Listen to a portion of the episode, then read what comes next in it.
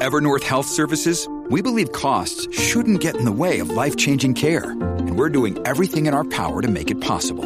Behavioral health solutions that also keep your projections at their best? It's possible. Pharmacy benefits that benefit your bottom line? It's possible. Complex specialty care that cares about your ROI? It's possible. Because we're already doing it. All while saving businesses billions. That's Wonder made possible. Learn more at evernorth.com slash wonder. Está Gabriel Rodríguez Aguiló, trajo la indumentaria que corresponde para quemar el cañaveral, pero antes vamos a los titulares con Emanuel Pacheco. Buenos días, Puerto Rico. Soy Manuel Pacheco Rivera informando para Nación Z Nacional en los titulares. La Autoridad de Energía Eléctrica solicitó al negociado de energía que posponga su decisión sobre la reconciliación tarifaria de casi 34.6 millones de dólares, cifra que equivale al gasto excesivo en el que la corporación pública habría incurrido por la compra de combustible debido al supuesto incumplimiento de la empresa New Fortress Energy con su contrato para suplir gas natural. Por otra parte, la empresa New Fortress Energy, quien tiene un contrato de 5 años por 1.500 millones de dólares para proveer gas a las unidades 5 y 6 de la Central San Juan de la Autoridad de Energía Eléctrica, dijo ayer que está en cumplimiento con la corporación pública a través de declaraciones escritas de Jake Susky, portavoz de New Fortress Energy. En otras notas, el director ejecutivo de la Autoridad de Alianza para las Alianzas Público-Privadas, Luis Fontanes, prevé que la transición hacia el operador privado de las plantas generatrices debería tomar no más de seis meses y que debe ser más fácil que el trámite que precedió la entrada de Luma Energy como administrador de la red de transición y distribución de energía eléctrica de Puerto. Hasta aquí los titulares, Leo. Yo ahora me tomo un turno de privilegio para felicitar a mi papá, Héctor Pacheco Cuadrado, que cumple hoy 67 añitos. Bendición, papi. Les informó Emanuel Pacheco Rivera. Yo les espero en mi próxima intervención aquí en Nación Z Nacional, que usted sintoniza a través de la aplicación La Música, nuestro Facebook Live y por la emisora nacional de la salsa Z93.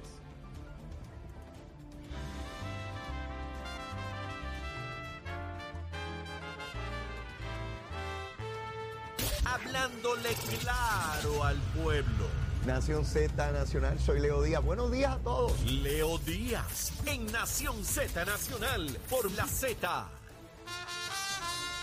Y comenzamos ciertamente nuestra segunda hora aquí en Nación Z Nacional y yo le quiero decir a Héctor Pacheco, Héctor, felicidades Héctor, felicidades, 67 años, solo me lleva 7 añitos, papá, esa es la ventaja que me lleva, a lo mejor te alcanzo, uno nunca sabe.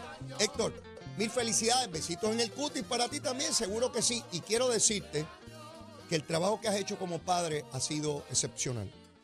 Conozco a tu hijo y por conocer a tu hijo ya sé lo que has hecho. Es un hombre trabajador, íntegro, un profesional de primer orden, una persona de valores. Y eso no se adquiere de manera silvestre. Eso se adquiere con padres que tienen ese grado de responsabilidad inmenso para con sus hijos. Así que me bastó ese botón para saber de lo que se trata. A tu hijo, Emanuel Pacheco. Así que Héctor, mil bendiciones, mucha salud y muchos años de vida, por supuesto. Besitos en el cutis. Gabriel, saludo, ¿cómo estás? Oye, el nene cobró hoy, lo va a llevar a comer. Ah, dice que mi lo va a María llevar a cobró. comer. Hoy se va a votar, hoy se va a votar. Mira, hoy se se va supone votar. que Héctor no supiera eso. Ah, no, esa sorpresa, era sorpresa ese, eso, era sorpresa. No, no bueno, bendito, lo dañé, lo dañé ahí, bendito. Muchas felicidades, muchas felicidades. ¿Cómo Saludos, saludos. Estamos, estamos bien, gracias a Dios. Estamos en, cayendo en tiempo. Estuve, me cogí unos días ahí, me fui a. Ajá. Me, ¿Dónde tú esca- me- me fui de escapada para Tampa. Con los americanos. Ah, me fui con los, con Con los gringos, con los de la, con los de la lengua. ¿qué? Cuando lo lean, esa gente tiene el pelo rubio, la lengua rubia, lo- todas las partes son rubias. Sí, estuve por allá. Mi, mi cuñado vive en Tampa y, y me, me provocó. Eh, yo soy bien fanático de los Dallas Cowboys en el fútbol Ah, nacional. ok, fuiste a ver el y juego. estaba el juego de, ¿Qué tal, Gabriel? de playoffs. Bueno, pues se eliminaron los, los, Bueno, los Buccaneers. Lo siento mucho por ello. Yo lo celebré muchísimo. con un frío peluca. así, Uh, ahí. uh. Estaba a cuarenta y pico de grados y soplando ese, en ese estadio allá arriba, soplaba el, el- esa brisa fría, pero la pasamos muy bien y, y vi mucho puertorriqueño por allá también Sí. este, viendo el juego, nada, son cosas que uno tiene que hacer de vez en cuando, así que son gustitos que uno se da, que después las paga, pero nada, vamos para adelante. Así que estamos cayendo en tiempo. Qué bueno, qué bueno. Me, he enterado de varias cosas. Yo me desconecté, me voy a desconectar. Ajá. ¿Apagaste el celular, Gabriel? Casi, casi lo apago. Le contestaba solamente las Sí, llamadas de esa máquina está prendida, no sí, sí, sí, sí. Yo estaba allá y estaba mi suegro y me decía, diantre, pero ¿cómo suena ese teléfono? no, yo, no, pues estoy trabajando desde aquí. Seguro. Sí, hay que trabajar. Por ahí vamos. Mira, Pero estamos bien, gracias a Dios. este, quiero comenzar con lo que es el puente atirantado, porque me envían una foto, Gabriel. Nada. Te la enviaron a ti también. ¿Quién está ahí? Vamos a verla. Es el Chero. vehículo convertible rojo, Oh, rojo, que utilizó el irresponsable de Aníbal Acevedo Vilá dos semanas antes de las elecciones, inaugurando el puente atirantado de Naranjito. Mira cómo está el pelo negro ahí, mira. Eh, en esa época era negrito. Y habiendo documentos de la autoridad de carreteras que decían que no se podía inaugurar ese puente porque tenía fallas. Y está ahí, el alcalde de Comerío se ve clarito dentro del vehículo sentado. VIP está ahí. Está Está ahí VIP. como una reina de belleza. Muchacho. Aníbal está sobre el asiento, más, más hacia afuera, porque él es la reina principal. Sí. Y sentado adentro, sonreído, muy contento, está el alcalde de Comerío, que ese mismo día le gritó a Jun Rivera, que era el representante, Yo me acuerdo de eso. que era un irresponsable y un politiquero, porque Jun Rivera llegó allí con los documentos que acreditaban que ese puente no se quería inaugurar. Y ese alcalde irresponsable, que es un llorón y se pasa criticando a medio mundo para que le den cosas a Comerío, Y esos nenes que están ahí no son los que tú estabas hablando ahorita. Uno de ellos. ¿cuál es nene? Pues no sé, los nenes ahí al lado del carro ese rojo. No vaya a ser uno de esos muchachos. Ah, pero tú me estás hablando de, de- de- de- del que es representante ahora. Sabrá Dios uno de ellos. Pues no sé, no Voy sé. Voy a buscarlo bien. Eh, eh, tú conoces al representante porque es compañero Sí, tuyo sí, en la eso. Cámara de Representantes. Estamos hablando de Juan José Santiago. Juan José. ¿Qué Yo no, yo no sé la edad que tiene Juan José, pero si nos retrotraemos al momento que Aníbal Acevedo Vila era gobernador, era un nene. Era un muchachito. Era un seguro, muchachito. sí, Yo, de- yo debo suponer que estaba ahí, sí. en esa actividad. Pues su papá está ahí sentado como reina de belleza también, inaugurando irresponsablemente ese puente. Y ahora está alarmado porque el pues, ahora hace responsable a Pierluisi. Tú ves cómo es sectores de opinión pública. Tú ves cómo dicen que lo que yo vi no es lo que yo vi. Que ellos me van a describir lo que yo vi, para que yo entienda lo que yo vi, porque yo no sé lo que yo vi. Sí. Ahora, ahora Pierluisi es el culpable porque dijo que había una responsabilidad compartida. Y es así. Y es que del es la gobierno y, y- del y- contratista. Y, es la Esa realidad. es la verdad. de lo- pero es, es compartida de los que estaban en ese, En ese momento, no de los que están ahora. Exactamente. No, no es de Leo Díaz que está aquí sentado Sí, no, y, yo- y Gabriel Rodríguez Aguilo que estoy aquí, que estuve allí en la legislatura. Y me acuerdo la pelea de Jun Rivera, que levantó su voz, que movió la comisión en una investigación, que señaló directamente, eh, hizo las advertencias de rigor, que tuvo los pantalones y el valor de ir a esa actividad porque es una actividad política. Eso, eso la disfrazaron como una actividad De gobierno. de gobierno, pero es una actividad política y Jun tuvo la gallardía de ir allí, pararse allí Por poco le dan. y se paró allí de frente y le dijo, esto es un error, hizo las advertencias, llevó la documentación. Eh, me acuerdo la controversia con el alcalde de Comerío que llamaba politiquero, estuvo, ¿sabes que se va de media tour? Sí, sí, donde, le abre, donde- le abren los micrófonos. Sí. Y eso se, se fue por todos los medios A llorar. a decir que era un politiquero, que yo lo que estaba era politiqueando, que estaba en contra del desarrollo, que Jun estaba en contra del desarrollo para la montaña. Yo me acuerdo de esas palabras. Eso fue lo que ocurrió en ese momento. Y mira, A la semana hubo que cerrar el puente y después abrirlo parcialmente. Así ha estado por más de una década. entonces yo no, no pude, no, tuvieron suerte que no pude estar ayer en la, en la, en la sesión, porque se- tuve problemas con el vuelo y llegué un poco tarde, pero él eh, presenta una resolución y la tenían allí calladita, dormidita. Desde el año pasado está La, eso la- radicado. la tienen allí porque si, si es apremiante de inmediato se y, aprueba. y yo soy serio en las cosas que hago en mi distrito, yo lo exijo para, eh, teniendo mayoría, Claro. obviamente, porque tú estás en minoría, estás en minoría, Claro. pero cuando estás en mayoría, tú le dices al presidente en el cálculo, presidente, necesito esta resolución que, no me la están trabajando. Por pues, descalie. esto es un asunto prioritario para mi distrito. Ah, pero lo tenían callado allí, Ujú. porque eso fue un issue, fue un issue de campaña. El representante actual sabe cuáles son los, él sabe cuáles son los protagonistas. Yo no sé por qué radica esa resolución. Sí, él está, él está clarísimo. Pero si él sabe que uno de sus los protagonistas es su papá. que le pregunte a papi, dile papi, Seguro, explícame papito. sí, pues seguro, la carne ahumada que ellos hacen, que, que, le- que le queda buena. ¿Ah, sí? Sí, una carne ahumada buena. Que una Ahora, carnecita cuando el alcalde se retire, ya puede hacer carne humana. Sí, y unos tostoncitos y se sientan a hablar de lo, de, de- de lo que ellos hicieron políticamente para tratar de beneficiar a Aníbal, pero más allá de beneficiar a Aníbal, porque yo, Aníbal ya estaba muerto por la pechuga, Ese como estaba dicen, acusado de corrupción a nivel federal en ese momento. pero estaba muerto por la sí, yo pechuga. sé que era un caballo muerto. Eso fue un ejercicio que se hizo para tratar de salvar los pueblos de la montaña del Partido Popular, incluyendo el que estaba en primera fila, sentado ahí el alcalde de Comerío, Ujú. el señor, el señor Santiago. esa es la realidad. O sea que Aníbal ya estaba perdido, Ujú. porque los números no había forma de que sobreviviera a la pela que le iba a dar Luis Fortuño en en ese momento. se la dio. Que se la dio. Pero sí, ese ejercicio fue para salvar los pueblos como Naranjito, Ujú. para salvar los pueblos como Comerío, que de hecho me parece en esa ocasión fue que perdió el alcalde de, de Naranjito.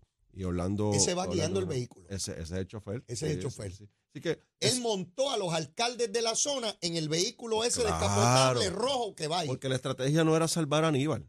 Quizá era mini- minimizar el impacto de la pela, pero era salvar a los alcaldes de esa zona. Porque tú sabes que cuando hay una ola, se van buenos, van se van buenos bue- y malos. buenos y malos, se Buenos van en la ola. Así Y que es. trataron de salvar a- al alcalde, por eso es que él está sentadito allí con el pelo negrito y bien chulo y bien, bien bonito. Y fíjate que todo el mundo sudado, ellos están bien No, maquillados. no, ellos están, están bellísimos. impecables. Sí. Impecables. sí, sí. Pues ah, quiero poner eso en perspectiva porque esa foto la voy a subir a las redes para que la gente vea al alcalde de Llorón de Comerío sentadito allí tranquilo, ese que mismo pide ahora mil reclamos, pero que nadie, nadie del Partido Popular le reclama a Aníbal. Nadie. Y Aníbal dice que no va a ir a ninguna entrevista porque él no es responsable de nada. no, no soy yo. No, pero él dijo en un video, yo lo, yo lo, yo lo subí en las redes. Ajá. Él dijo en una entrevista que él eh, heredó ese proyecto y que él terminó ese proyecto. Sí, de Agüeybaná lo heredó. Ajá, ajá. Sí, de, de Sí. Cristóbal Colón. Que eso que empezó en el hizo. 2002, como dice, eso fue Sila. pues Sí. El 2002 era Sila, no era Rosselló. Eso fue Sila, como eso fue el 2002, porque ves, se lavó mucho las manos con Sila María Calderón Oh, ahí, en su ahí- ahí administración. quedó mala sangre. en su administración. Eh, eso fue el 2002, yo solamente lo heredé Mm. y yo lo terminé, yo no hice nada más. Bueno, Aníbal, y todos los documentos que tú tenías donde decían que ese puente, el, el, el contratista an- advirtió que no podía terminarlo. De hecho, no lo terminaron, eso terminaron en el 2010. Mm. Eso fue una, una inauguración de cartón, Mm. precisamente lo que tiene ese puente puesto allí, cartón, porque no estaba terminado el puente. Eso fue con las advertencias de rigor, le dieron una un disclaimer, una, eh, eh, una- liberaron de responsabilidades a la compañía. Eh, Porque ahora también se quiere lavar la mano con la compañía, que lo que hizo ver mal. qué tipo de relevo se dio ahí. Eh, Yo no sé si se puede dar. Relevo de responsabilidad. Bueno, no sé cuál fue, pero algo, algo hicieron. Esos Por eso. documentos están allí, tienen que buscarlos. Aquí hay que emplazar al secretario, al director ejecutivo, que, es- que es excelente, Edwin González. Tiene que poner a su gente de confianza a buscar esos Bueno, papeles eh, ya hay una investigación por parte de la Contralor y por parte del Departamento de Justicia y van a tener que ir a todos esos récords y, y y que reconstruir estén allí. lo que- y que estén allí. y que estén allí, que obviamente. Que estén allí. Eh, vi en la prensa que se atendió ayer la querella que tú radicaste contra eh, el representante Orlando. Orlando, ¿qué es él? Aponte, Rosario. Orlando Aponte, eh, y que desestimaron las querellas que había radicado Tatito en contra tuya y en contra de Johnny Méndez Y de Aponte también. y de Aponte en el incidente aquel donde Orlando eh, te, te- te hizo unas serias imputaciones de manera irresponsable. Y me llamó la atención el proceder de la Comisión de Ética, donde dice, no, no, las querellas que sometió el presidente están descartadas. La querella que procede es la del representante Rodríguez Aguiló en contra de, de representante Orlando Aponte. ¿Qué hay con eso? Bueno, yo, yo no me he enterado, o sea, yo no he sido notificado oficialmente por la Mm. comisión. Eh, a la comisión eh, toma las determinaciones, luego, se, luego redacta la determinación, la firman y se la envían entonces a las partes. Yo espero que eso ocurra en las próximas 24, Porque tú no 48 tienes horas. notificación oficial de lo que ha ocurrido. Por lo menos yo no la tengo desde esta mañana, que me yo me enteré esta mañana por los medios. Yo me, yo me o sea, que la información que tú tienes es la misma que tengo yo, Yo a través de los medios. yo me enteré por Twitter, honestamente, tengo que decirlo. Este, una periodista, Mili Méndez, es la que sube la información. Este, pues yo la veo, este, Ajá. eh, sale en prim- eh, creo que en primera hora, pero yo no he sido oficialmente eh, para, notificado. para, para que la gente tenga claro de qué estamos hablando, ¿verdad? Pues ya ha pasado un tiempo para que nos refresquen Sí. la memoria. Lo ¿Qué que pasa es que en el debate, para lo que es la, la despenalización de la marihuana, Ajá. en ese debate donde yo estoy presentando los puntos en contra de esa legislación, Sí. eh, est- eh, estoy argumentando el representante Aponte Rosario, que también está incitado por otros representantes, eh, me está gritando cosas fuera de récord. Yo estoy enfocado en lo que estoy diciendo, él está tratando de desviar la atención. Mm.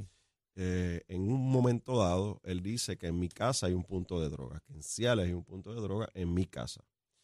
Eh, fue tanto así, Leo, que tú sabes que lo- la transcripción que se hace oficial en la Cámara de Representantes y el Senado, Ujú. se, se quien, eh, qui- quien se transcribe lo que se está diciendo es el legislador que está eh, que fue reconocido por el se le reconoce la palabra por el presidente Ujú. a ese ese que está hablando en el micrófono es que se le hace la transcripción Ya.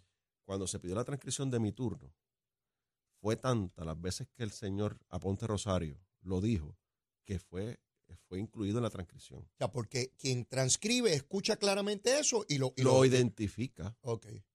porque dice Aponte Rosario, y, se, y, y- y- y transcribe lo que él está diciendo. En tu casa, en Ciales, en tu casa hay un punto. O sea, lo, lo- está para récord. No es porque yo lo digo, no es porque esté en la grabación. Si no se presta interpretación. Está ahí la Es claro, es evidente. Y ahí es que entonces, eh, de hecho, yo no salí corriendo a radicar la querella. Yo le di como 72 Sí, horas. yo recuerdo que hasta lo discutimos aquí, sí. que tú le habías dado un espacio y se disculpaba, pues Sí, seguimos. pues son cosas que pasan con Ajá. el calor de la discusión, pero él, en su actitud temeraria eh, y prepotente, él dijo, yo no pediré disculpas nada, vamos para adelante. Y yo, pues vamos para adelante, radiqué la querella. Eh, la comisión aparentemente, según sale en los medios, le dio paso a la querella. Yo no me he comunicado con ningún compañero, no es mi costumbre, no lo voy a hacer. Ahí yo tengo representación del PNP, pero yo no he hablado con ninguno de ellos. De hecho, Yo, no, Johnny no sé que está ahí. No, Johnny se tuvo que inhibir porque fue una de las partes Ah, ¿verdad? Que que- está, del- en este del caso problema está... se incluyó a José Aponte. Entonces el compañero Peña Ramírez, que es parte de la comisión, pidió también ser relevado por una situación particular personal. Eh, y creo que está incluido el compañero Víctor Párez Otero de San Juan. Ok.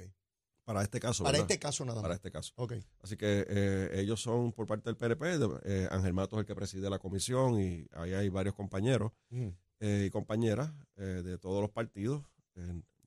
Yo no estuve ayer en el hemiciclo, así que no tengo ningún tipo de Ah, información. Quería que me dieras información de lo que está ocurriendo porque me llamó la atención Pero, que pero lo, importante, lo importante, bueno, sí, porque es que el presidente lo que hizo fue una decisión salomónica. Ahí están los tres. Resuelvan. La comisión evalúe, Y yo me lavo las manos. la comisión evalúe, la comisión pida la información a O ustedes. sea, que dos mil años más tarde todavía está la práctica esa de lavarse Ah, las manos. Sí, porque yo le dije a- a- al presidente de la Cámara, porque tú me estás refiriendo a mí, si yo fui el agraviado. Ajá. Y está, está en el récord, Sí. está en la grabación, Sí, sí. está en la transcripción. Y para yo, para yo no calentarme con los míos, pues los mando a todos allá y que la comisión pues, de la, la comisión lo que hizo fue, dijo, mira, yo no voy a, a- eh, perdón, el presidente dijo, yo no voy a, eh, levanten ustedes la información, pidan las transcripciones, pidan las grabaciones y adjudiquen. Y adjudicó, no le dio paso a la, a la, a la querella. En cuanto a la mía, pues obviamente sí, está, está bien eh, documentada, solamente con el video, el audio y la transcripción es suficiente para ver que el representante de Ponte Rosario tuvo un comportamiento inapropiado, donde está debidamente establecido en el Yo- yo reglamento de la Cámara. En cuanto a que los hechos están ahí claros, habrá que ver la pena. Exacto, a ver si una multa, una suspensión. suspensión, lo- claro. lo, que corresponda, pero los hechos están claros. Está Sobre claro. eso no. Le toca no- a los compañeros de la comisión adjudicarlo. Adjudicarlo. Y determinar cuál va a ser la reprimenda, si, si eh, alguna, eh, la, eh, las consecuencias. Yo, yo creo, por, por lo que he visto de este representante, tiene mucha inmadurez. Y él piensa que ser legislador y ser legislador de mayoría, tú tienes impunidad para hacer y Así son, deshacer. sí. Eh, cosas que he visto en muchos legisladores, los he visto en el PNP también. O Pero sea, muchas veces no- pasa- eso ocurre, Leo, por la falta de experiencia, eh, le decimos las novatadas, ¿no? Sí. Los y novatos. coger las cuestiones personales. En el proceso Sí. político uno no toma las cosas personales. Correcto. Y quien es tu adversario hoy, mañana puede ser tu aliado en una gestión máxima en un cuerpo parlamentario donde tú necesitas el consenso de tus Y compañeros. hasta la vida personal, Leo. También. Y hasta la vida personal también, ocurre. también. Sí, sí. Pero nada, yo espero que, que le sirva a él de aprendizaje. Nada, yo no le deseo, por, por supuesto, nada negativo al representante, sino que, que vea que los procesos políticos no se toman a nivel personal y, y tiene que eh, tener mayor madurez. Ese, ese es mi consejo, representante. Quiero compartir contigo una información que, que sale hoy porque había mucho cuestionamiento sobre las muertes en las cárceles y, y María Conte, que es la directora del instituto, finaliza todas las autopsias que estaban pendientes. Oye, Gabriel, desde el 2012 habían pendientes de confinados para determinar las muertes. Y se concluye que la mayor, de hecho, María Conté es una, una funcionaria de tal nivel de excelencia que yo me preocupo. Y tú dirás, ¿por qué? Bueno, porque el día que ella no esté, yo quiero que siga funcionando igual. Sí, sí. Y yo sé que ella se está ocupando de, de- de- de preparar un personal de, de ese, de esa talla, de esa calidad de excelencia. Pero ¿qué ocurre? Que la inmensa mayoría de los casos son por muertes naturales, distinto a lo que pensamos. Y las otras son por drogas, fentanilo en este caso. Y que las menos son por homicidios y este tipo de cosas, ¿verdad? O suicidios. Eh, eh, ¿qué, te pareció que sea la conclusión? De hecho, la conferencia de prensa eh, la emite tanto ella como la directora de, las cárceles, ¿no?